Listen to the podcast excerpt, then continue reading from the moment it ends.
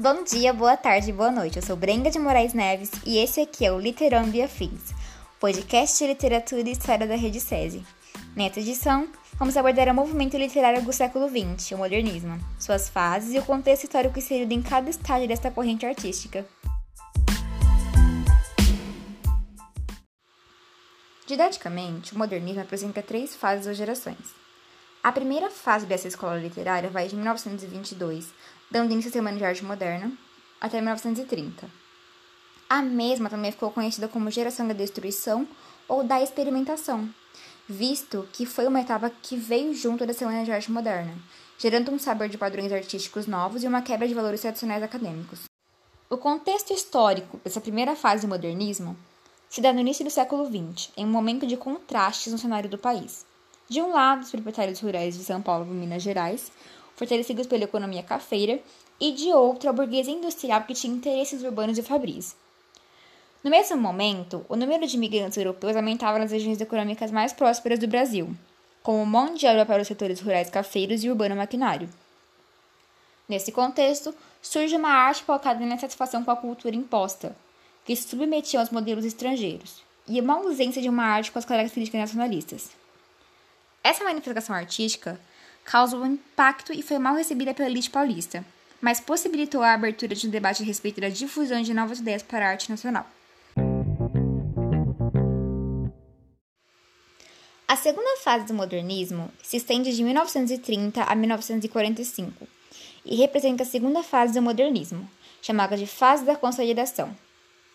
Essa fase foi o estabelecimento dos ideais modernistas apresentados na Semana da Arte Moderna, concretizando as afirmações dos novos valores modernos. O contexto histórico da segunda geração ocorre a partir da década de 20, um momento muito conturbado, mais precisamente após a quebra da Bolsa de Nova York, em 1929, gerando uma crise internacional na circulação de mercadorias e o consequente abalo na produção cafeia, principal produto de exportação do Brasil, trazendo profundas mudanças. A oligarquia rural não mais se sustenta como antes no poder e cede lugar à industrialização e à progressiva modernização do país dando espaço à expansão de parques industriais e do proletariado.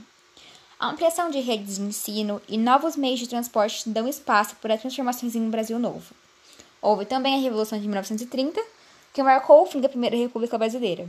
Getúlio Vargas e seus partidos organizaram um golpe que destituiu Washington Luiz do poder e impediu a posse de Júlio Prestes, seu sucessor.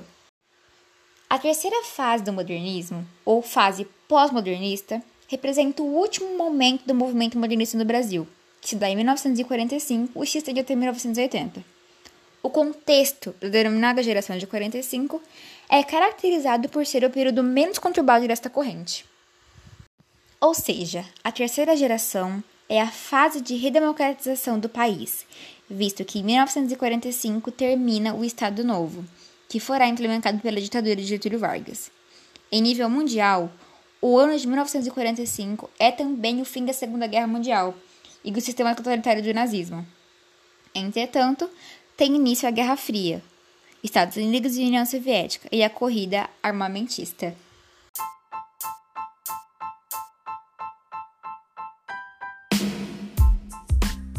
É isso, pessoal. O podcast Literando e Afins da Rede SESI fica por aqui.